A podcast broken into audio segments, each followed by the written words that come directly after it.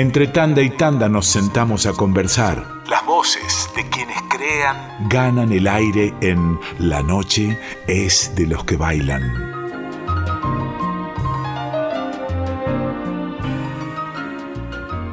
En estos días muchas y muchos de ustedes habrán tenido una grata sorpresa. Fanáticos, fanáticas y no tan fanáticos y fanáticas de Sandro, del ídolo, del astro, habrán escuchado que apareció música nueva, que apareció un disco completo de canciones nuevas.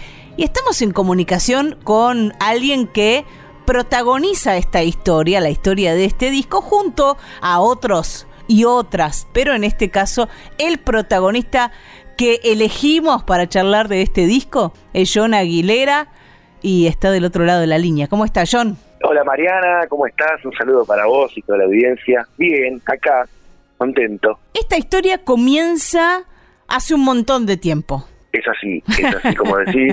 Mirá, para resumírtelo y detallarte cómo viene esta, esta historia, voy a remontarme a, los años eh, 80, 82, 83, donde Sandro, para la gente, Roberto para nosotros, los amigos, se asocia con mi papá, con Rubén Aguilera, y empiezan a, producir juntos, entre el 82 y el 92, eh, discos, ¿sí? cinco discos producidos juntos. Este, y vos imaginate, yo con, en, en ese tiempo, con siete años, la casona de Banfield de Beruti el 200 era como un parque de diversiones para mí, digamos.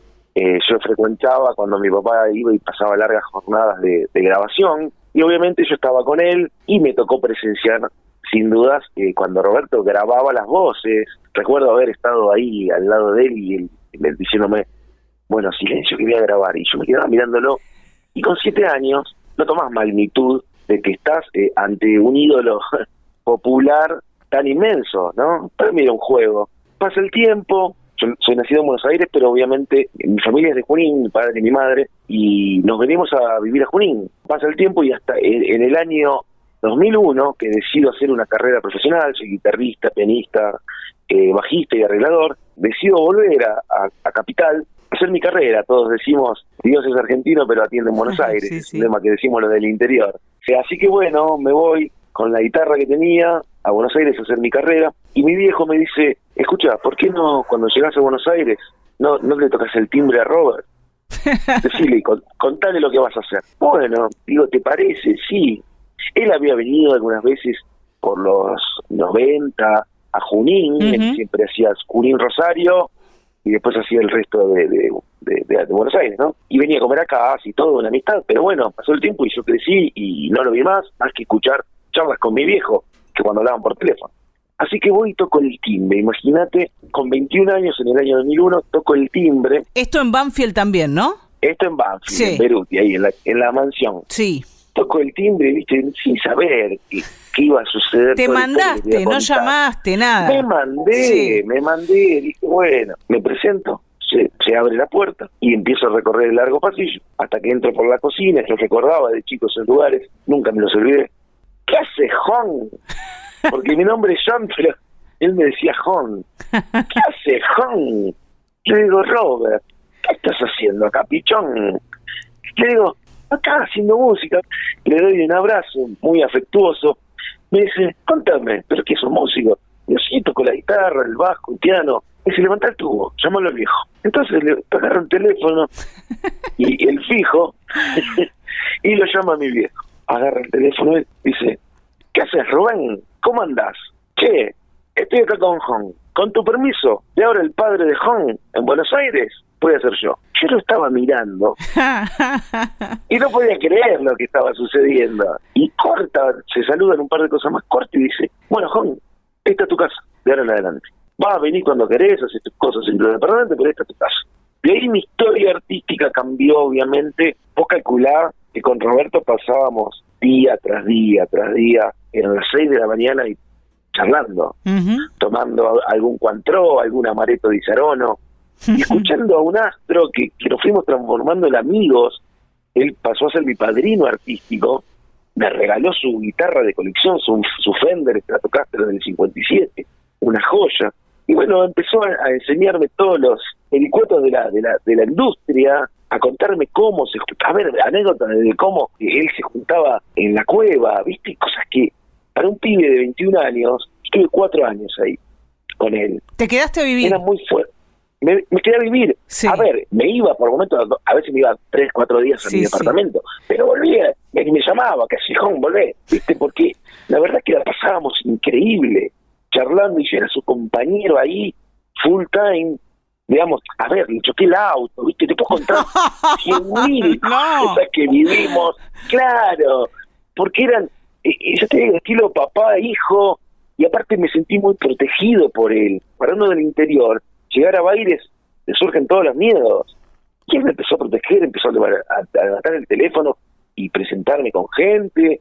Eh, hemos estado en alguna reunión privada o en alguna fiesta y presentando a famosos y me decía, cuando lo vean a este, ojalá les atiéndanlo. ¿eh? ¿Sabes qué se me ocurre pensar, John, el, el, personaje ¿no? que tenemos en la cabeza? Ese Sandro inalcanzable, eh, guardado en esa casa atrás, altos muros, y este personaje que estás relatando vos, tan cercano, casi como, ah. como un tipo de, de, de tu Junín natal, ¿no?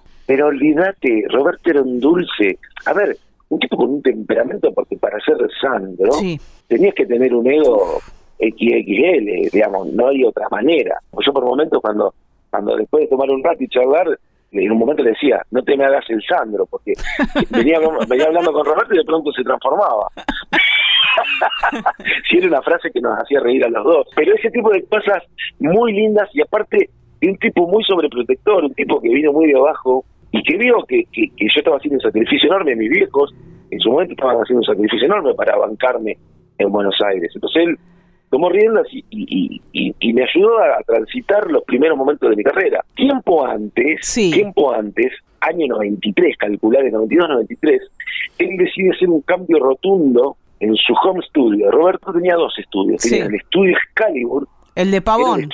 No, no, no. Eh, el de Pavón es el castillo, ahí era el depósito. Ah, Excalibur, claro, Excalibur estaba atrás, en la misma casa, en la misma casona. Sí. En la parte de cocheras, que hoy es un piano bares y sala de trofeos. Atrás era el estudio. Entonces, e, era donde él hacía sus discos junto con mi viejo y donde grababan. De ahí salió Pepe Treyes, eh, José Ángel Treyes y otro tipo de, de artistas. Pero él tenía en su biblioteca, que era donde nosotros pasábamos largas horas y donde él siempre estaba. Roberto, en, toda esa casona vos lo ibas a ver en la biblioteca, donde tenía sus tres pianos, sus cosas de grabación y demás. Cuando él en el 93 decide renovar, porque había un cambio de, la era digital, de la era analógica a la digital, llama a casa y dice, les mando todo. Estoy cambiando el estudio, les mando todo. Pianos, consola, grabadora de cinta. A Junín. La primer a Junín. la, la primer batería que hubo y casi de las pocas que hubo en el país se llama Lindram. Sí. E, eso fue una joya en los años 80. De hecho, Soda Stereo la, la, quería alquilar para grabar su primer disco y era tan cara que no se la alquilaron. Roberto la compró y mi viejo era el único que sabía manejar. Para que te des una idea de, la historia de todos estos aparatos. Solo Roberto podía tener unos aparatos de esta magnitud para maquetear. ¿Viste cuando vos decís voy a maquetear algo? Bueno, él tenía algo que otros soñaban para grabar un borrador de un disco, digámosle a la audiencia, ¿no? Claro, claro. Bueno, cuestión que esto está desde el año 93, estoy hablando con vos y, estoy mirándolo, tengo todo acá en casa en mi estudio, y, y nada, hace tres años digo, está todo en revaluación, toda la parte vintage, todos los, músicos vamos buscando aparatos viejos porque decimos que es mejor. Y digo, esto de Roberto nunca lo, lo hice andar, quedó, quedó, nunca, jamás lo volví a tocar. Llegó, se guardó cintas, consolas, bueno, no sé cómo. Cuando pongo a andar la grabadora, para que entienda la gente, es una grabadora de cinta abierta, open reel, de ocho canales, ¿sí? Cuando uno play, pum, todo trabada, no andaba. Y algo me dijo que tenía que empezar a desarmarla y arreglarla, no siendo técnico ni nada más lejano logro que arranque, que se empiece a mover la Entonces, agarro de la cinta, tengo cuatro, saco una, pongo, y cuando pongo play, veo en, los búmetros, los viejos búmetros, el canal 2 pegaba picos. Entonces, subo el volumen de la consola del canal 2 y empieza a sonar esto, mira. La gente está reunida y el baile pronto va a empezar. El clima ya se y la orquesta va a alargar. Y cuando griten DJ, el ritmo pronto va a empezar. Hay mucha agitación. Se te cayeron las ¿Qué te puedo- medias. ¿Qué te puedo decir? me quedé mirando Qué así, hermoso. se me caían las lágrimas. Qué hermoso. teléfono, llamé a mi viejo. Hmm. Digo, está la voz de Roberto, ¿qué? Está- no entendía ni lo de lo que estaba, de qué estaba hablando. Le digo, Enloqueció. la cinta bien. Enloqueció, habrá pensado tu viejo. No, no, no se podía creer. Adelante la cinta, se te nota. Entonces empecé a, a delirar, digo. La voz sola. Eh, la voz sola y en el canal 1, 3, 4, 5, 6 instrumentos Instrumentos. por él. Sí. Con todos estos aparatos que te estoy diciendo, Ujú. Con los módulos, hay una caja, tengo acá una caja de Don Periñón, donde estaban los disquetes eh, eh, que él guardaba, no podía ser de otro modo. Eh, claro. Qué hermoso. Bueno, cuestión que me voy a lo de mi viejo, porque él tenía todos 300 cassettes de todas sus producciones, Sí. tipo que en, en la industria laburó mucho, y le hice un allanamiento. Olvídate, fui directo a buscar cosas de Roberto. Y terminé con cinco cassettes en la mano de cromo. Roberto se podía dar el gusto de tener en esa época el cassette de cromo, que eran muy caros. Sí. Me acuerdo ¿entendés el resto? de la época de los cassettes, que el cassette de ¿Te cromo era wow. Y Sí. el cromo era algo que lo veíamos ¿viste? muy de lejos, era raro. Bueno, él tenía todo de cromo. Y una de las fotos que, que se hizo muy pública el año pasado, el 19 de agosto, cuando publicamos eh, No te vayas todavía, hay, un- hay una foto de, de un cassette, que es un, eh, es un cassette marca TDK, Ujú. SA60, que lo tengo acá en la mano. Lo miro y empiezo a leer, ¿viste? Yo te haré mujer, escrito por Roberto. Yo te haré mujer, eh, yo la necesito, tú que sabes grabar. Y dice, no te vayas todavía. Lo llamo a mi viejo y le digo, ¿te suena? Porque el, otro, el resto de las canciones me sonaban, Sí. ¿viste? De, de, de, de, de otras ediciones o de grabaciones que había hecho conmigo.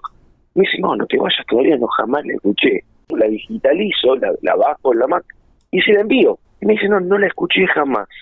Bueno, ahí me contacto con mi, mi socio, mi coproductor, que es Nelson Pombal, le comento toda esta historia y bueno, me dice, no, pará, ya, pongámonos mano a la obra, investiguemos la obra, porque les recuerdo, yo era amigo de Robert, digamos, yo no escuchaba su música, no era ni fan, ni amigo de, de- de- de Sí, pasar sí. los tiempos con él, casi familiar ya. Entonces, me puse a escuchar toda la obra, empiezo a investigar, empiezo a, a contactar con, con fans como Francisco, los diáconos, con, digamos, fans, los nenes, los, Sí. los famosos nenes, eh, y nenas, empiezo a, a investigar todo esto. Bueno, cuestión que terminamos en Sony, con Nelson, planteándole lo que había lo que era esto, lo que habíamos encontrado, lo, el hallazgo, y bueno, nos ponen en contacto con Olga, con Graciela Guiñazú, que es, es la vocera, ponele, si, si querés, Sí. de, de la familia. Trabaja Y junto con Olga, sí. Claro, es la que lleva la bandera y hace, ella hizo una curaduría de todo la- el material que hay en Banfield y un montón de cosas. Bueno, esto era meses antes del 19 de agosto del año pasado y yo caí con el tema de no te vayas todavía, ya terminado. Bueno, instantáneamente la gente de Sony se portó increíble, decidieron aceptar la propuesta nuestra de hacer un disco. Me dicen, pero ¿qué más tenés? Sí, digo, tengo 11 canciones. Bueno, dale, vamos para adelante. La familia aceptó, Olga aceptó, le pareció perfecto, ya conociéndome, ¿me entendés? Sí. Sabiendo mi historia. y, Vos digamos, habías es- hecho es- esa selección de esas 11 canciones, entre lo que encontraste Sí. en lo de tu viejo y la cinta abierta. Claro, hice una selección de 11 porque quedaron temas afuera, pero Sí, lo primero que yo me planteé en todo esto, Mariana, fue cuidarlo a Roberto. Total. ¿sí? Mi deber como amigo era cuidarlo. Entonces, esto no era un sacar por sacar. ¿viste? sí, Sacar 20 habría cosas que, digo, lo digo yo, que no estaban tan bien, que tal vez la elegiste lo, lo mejor. Tú sabes, eso mismo, eso mismo. Entonces digo, vamos a sacar lo mejor del acto. Un tipo que, que le costó tanto tiempo llevar una carrera y ser un ídolo popular y ser quien fue, no podés venir 10 años después y sacar cualquier cosa. No, no podés. Entonces, en un momento nos encontramos el año pasado con que Sony estaba de acuerdo, Olga había aceptado, venía todo aceitadísimo y empezamos a recrear, vos no sé si tuviste la oportunidad de escuchar algo del disco, Sí, sí, suena algo muy fines de los 60, 70, sí. porque claro, con Nelson planteamos en un momento, ¿para dónde vamos? Porque vos tenés las voces solas de Robert. Digamos, podríamos haber hecho algo moderno. Claro, le podés poner una filarmónica atrás. Lo que vos quieras. O lo, que se te ocurra. O, sintetizadores. Sí, sí. ¿Me entendés? Sí, sí, sí. Bueno, no, y dijimos, esto es 100% Sandro. Vamos a volver a la época de Leone, de, de los principios. Como teníamos ahí mucha agitación, no dudamos nunca de llamarlo a Bernardo Vara. Hmm. Levanto el tubo, digo, Bernardo, ¿qué tal? Soy yo una Aguilera, ¿qué pasa esto, esto y esto? ¿Te prendes? Bueno, eso que te estoy diciendo es un factor común en todos los músicos, que es un dream team, digamos, tenemos más de 30 músicos, 36, 37 músicos de una calidad increíble, los mejores que tenemos en el país. Todos decían, por Robert, vamos ya, ¿dónde? ¿Qué hay que hacer? Eso te da la calidad humana del hombre, ¿me entendés? De, Roberto como persona. Entonces de pronto empezamos a contar con que teníamos a Bernardo Bará, teníamos a Mario Parmisano, que es el director de Aldi Neola, digamos, tipos regrosos, Ricardo Leu, Ricardo Leu es como guitarrista de, los más grosos, claro, desde Piazzolla hasta lo que vos quieras. Y bueno, Bernardo del Black, del Black Combo, el, zurdo Roiner, ese baterista que es una eminencia. Bueno, ya veníamos completando un concepto de disco, ¿sí? Sí.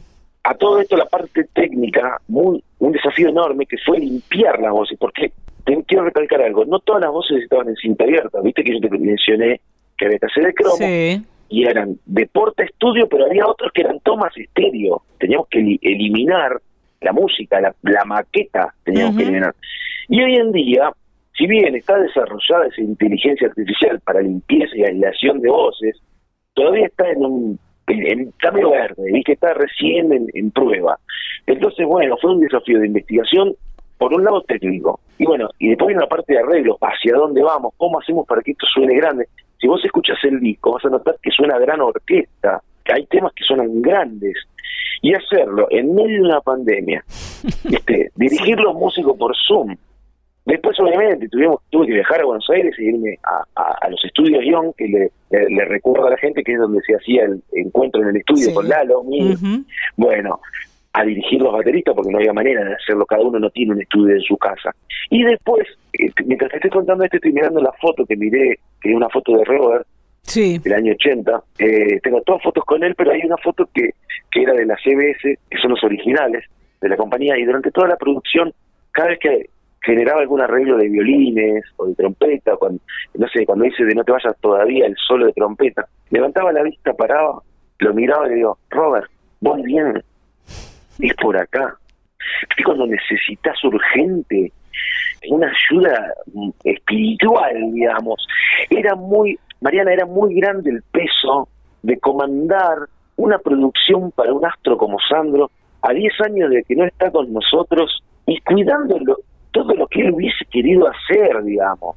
Es muy difícil, es muy difícil, me costó horrores a todo el equipo, porque obviamente no lo hice solo, hay mucha gente detrás de todo esto. Eh, en todos nos pasó lo mismo, todos, tanto, qué sé yo, Pablo Ferrari, que es el hijo de la viuda de, de, Roberto, de Olga, sacando las fotos, porque a medida que yo iba encontrando los temas, le iba diciendo, bueno, vamos a hacer esto, vamos a hacer... Ellos iban buscando los manuscritos de, esos temas. Eh, claro, porque en un momento se me ocurre hacer un collage en la gráfica, se lo planteo a Sony, les encantó la idea me puse a elaborar con el diseñador de Sony en hacer toda una cuestión íntima. El disco está planteado como invitar a la gente a entrar por ese largo pasillo de Banfield hasta la biblioteca y encontrarse con un Roberto íntimo, un tipo que está grabando sus cosas íntimas y el disco lo refleja creo que muy bien ese fue el objetivo de todo este disco. Y como si fuese poco, como esto, estoy hablando de un desafío enorme, en un momento cuando, cuando escuchamos, porque hay dos inéditos, ¿sí? Está, no te vayas todavía, y eso que se hace de a dos. Esos son los dos inéditos del disco.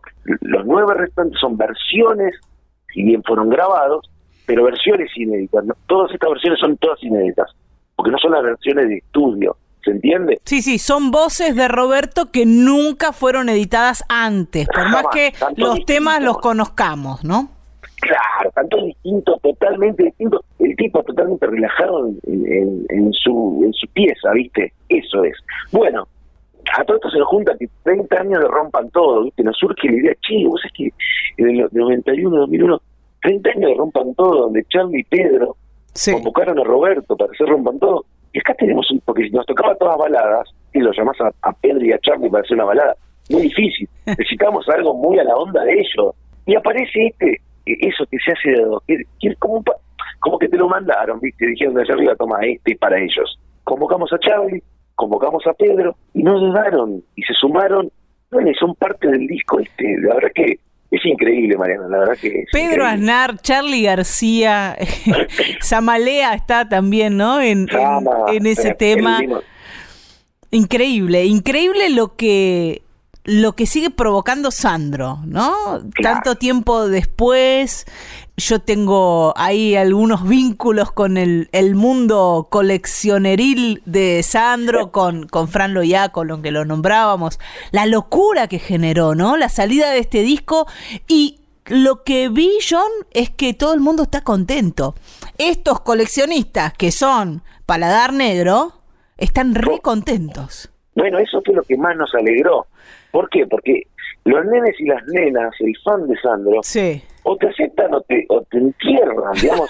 no hay término medio acá. ¿Viste?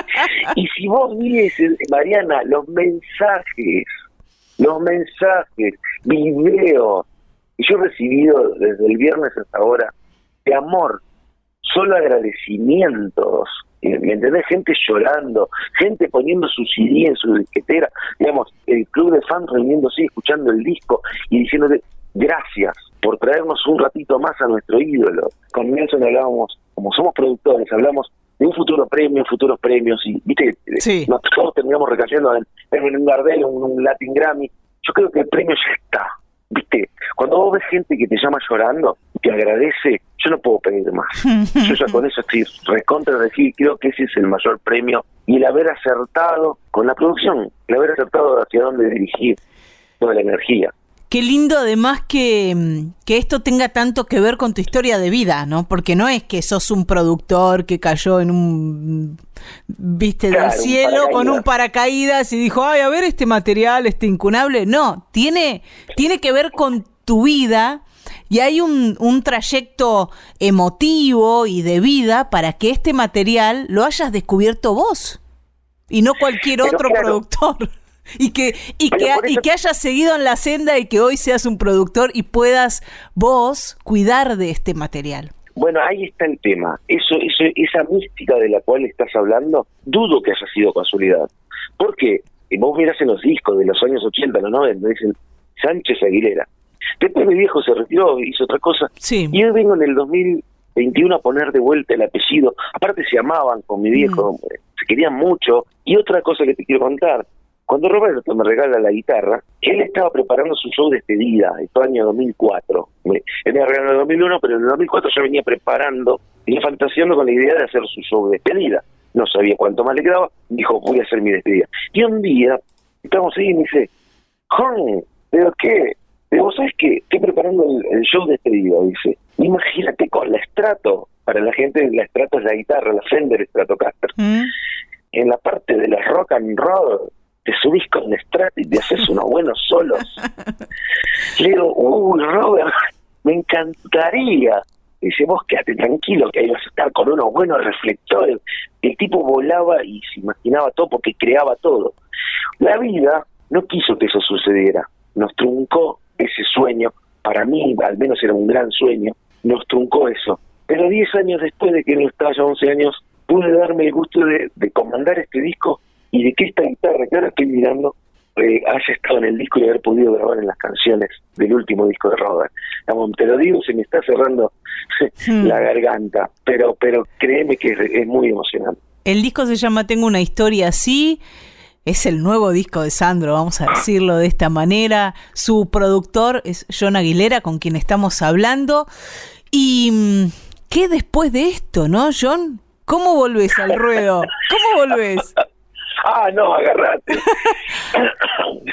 Hablábamos con mi viejo de eso, le digo lo mismo, se terminó acá, ¿cómo sigue? Igual ahora disfrútalo, ¿no? Porque estás, estás eh, en pleno momento de, de, sacar a la luz este material hermosísimo. Invitamos a toda la audiencia a que lo escuche. Te agradecemos un montón por haber laburado de esta manera. Y también pienso que, ¿sabes qué? Las, uno cuando recorre la, la vida de Sandro, hay muchas cosas eh, de este tenor, ¿no? Que tienen que ver con los amigos, que tienen que ver con la lealtad, que tienen que ver con la ética, con un montón de cosas que Sandro cultivó en su vida habiéndose perdido un montón de otras, por haber sido leal, por haber sido buen amigo, por haber sido ético. Y esta historia va en el mismo sentido. Claro, es más de lo mismo, es más de lo mismo, sin dudas. Es hermoso. Te agradecemos como juninense porque tenemos una productora juninense, así que te agradecemos por prestarnos a Cintia Carballo, a vos. Se la presté un ratito. te agradecemos mucho, John, por, por este discazo eh, y por haberlo hecho con tanto amor. Tu compromiso con este, con este laburo se siente, se escucha y, y se escucha en la música también. Muchísimas gracias, Mariana. Y bueno, de nuevo, los invito a, sumergirse a todos en esta experiencia de, del mundo de Roberto íntimo y no duden en tener el, el CD, que más allá de siendo coleccionista o no, se van a encontrar con cosas muy lindas de un gran artista que dio este país. Gracias, John. Un abrazo grande. Hasta luego. Chao, chao. estábamos los dos, éramos chicos esperando a Santa Claus. Fue bárbaro. La, la sesión con Sandro fue maravillosa.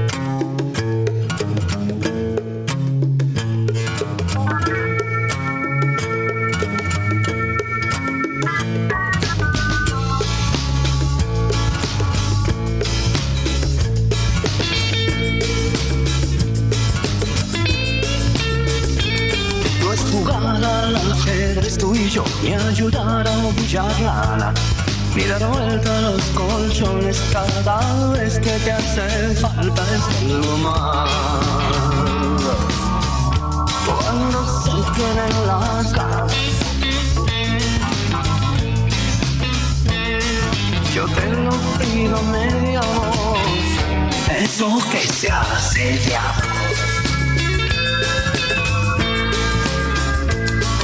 ayudar a hacer el mundo con mi dedo en el lazo. Y tampoco es mi brazo para tener tu escalera, es algo más. Y lo quiero a mi manera. Ya lo digo con más voz, eso que se hace de arroz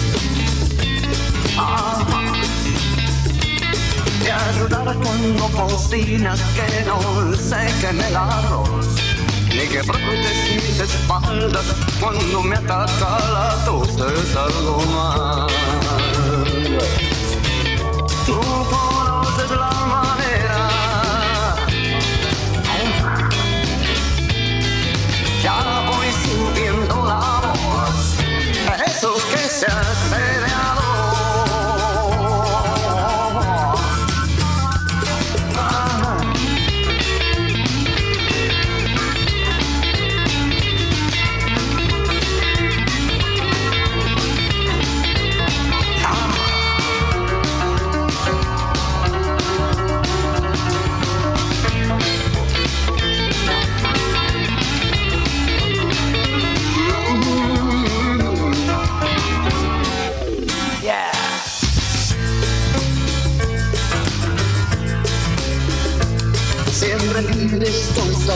Las que yo pretendo complacerte bien.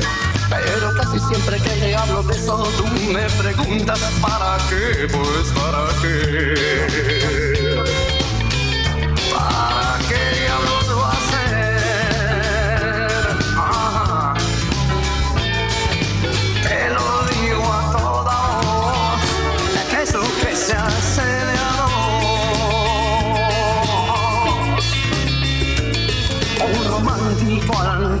Son y ya no quiero cambiar. Pero frente a tu sorbera yo voy a tener que encontrar a otra mujer. Porque cielo mata Dios. Si no hay una mujer no hay eso que se hace de a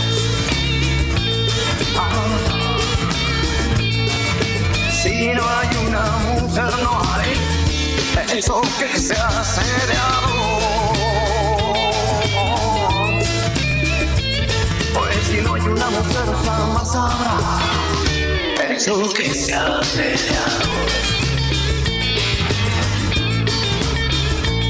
Por eso engañamos al faro más barato, eso que se hace de arroz.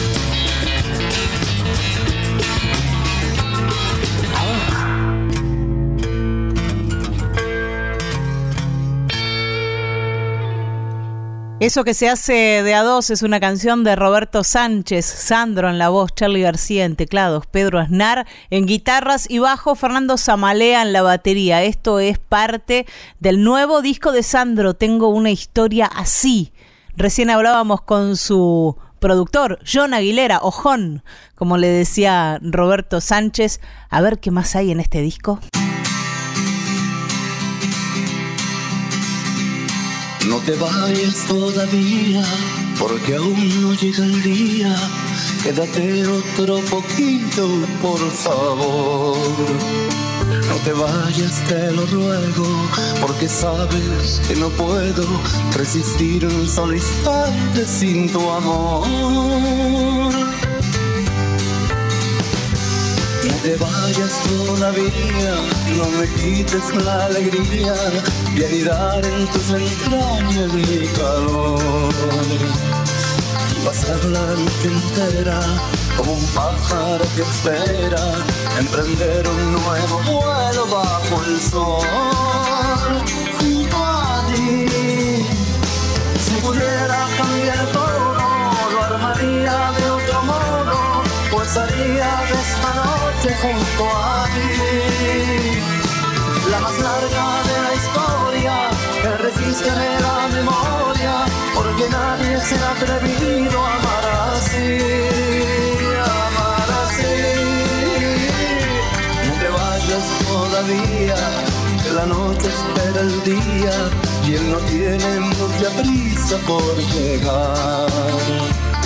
He cerrado las cortinas y en tus ojos se adivina que deseas en mis brazos continuar.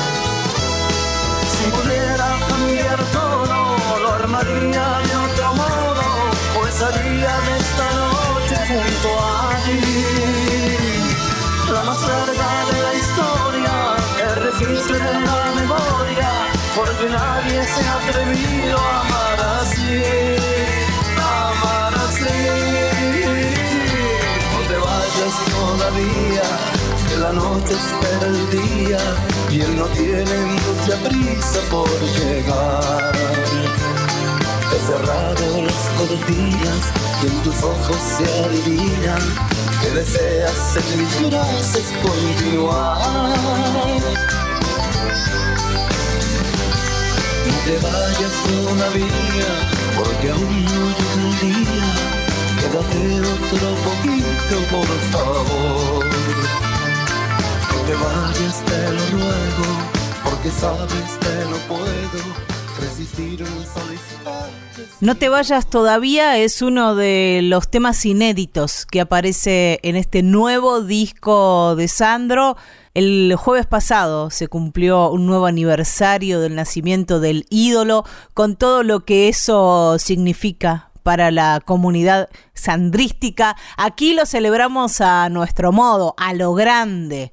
Bueno, si hasta ahora la pasaron bien con lo que suena de este disco nuevo de Sandro, tengo una historia así, prepárense, dejen la silla a un lado, corran la mesa porque hay mucha agitación y te lo dice, te lo canta Roberto Sánchez.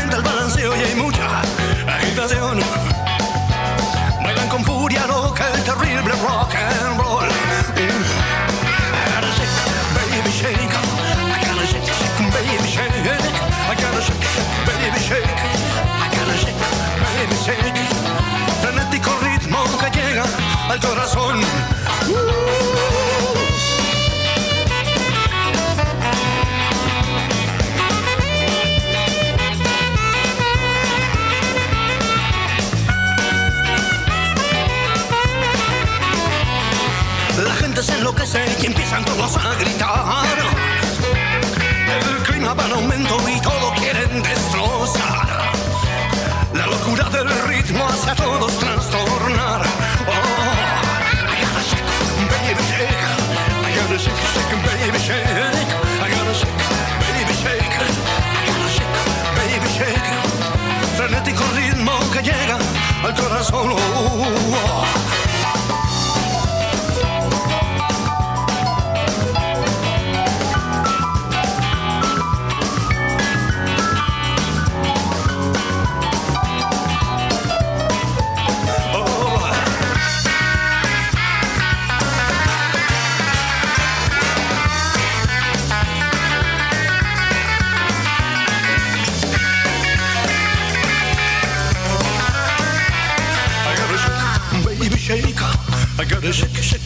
shake, shake, shake, shake, baby.